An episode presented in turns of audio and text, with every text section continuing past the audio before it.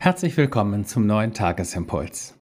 Die Losung des heutigen Tages steht im Psalm 51 und sie lautet: Erfreue mich wieder mit deiner Hilfe und mit einem willigen Geist rüste mich aus. Dazu der Lehrtext aus Jakobus 5: Leidet jemand unter euch, der bete? Ist jemand guten Mutes, der singe Psalmen? Offen zu Gott hin, das ist unser Stichwort heute. Der Psalm 51 ist das ergreifende Bußgebet des Königs David, nachdem er in schwere Schuld gefallen war. Es ist gut, sich dieses Gebet zu eigen zu machen und mit Worten dieses Psalms vor Gottes Thron zu kommen und seine Sünden zu bekennen. Das Losungswort fasst nun das in Worte, worum es nach dem eigentlichen Sündenbekenntnis geht und worum wir über die Vergebung hinaus beten sollen.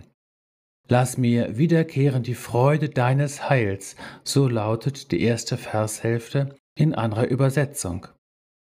Es geht darum, wieder mit dem Heil Gottes in Berührung zu kommen, sprich heil zu werden. Sünde ist eine geistliche Erkrankung, von der wir geheilt werden müssen. Und es gibt nichts Heilsameres für unsere Seele als die Erfahrung, dass unsere Sünde uns vergeben und unsere Schuld getilgt wird und mit einem willigen Geist wieder in Übereinstimmung zu kommen mit dem Willen des Vaters im Himmel.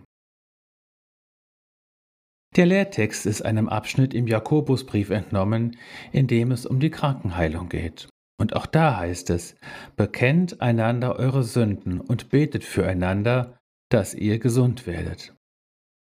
Der Lehrtext ermutigt uns darüber hinaus, aus allem ein Gebet zu machen, also in jeder Lebenslage, ob wir leiden oder guten Mutes sind, in jeder Lebens- und Gemütslage also zu Gott hin offen zu sein. Beten bedeutet sicher, das eine oder andere konkrete Gebet zu formulieren und zu sprechen, so zum Beispiel die konkrete Bitte um Vergebung mit Psalm 51.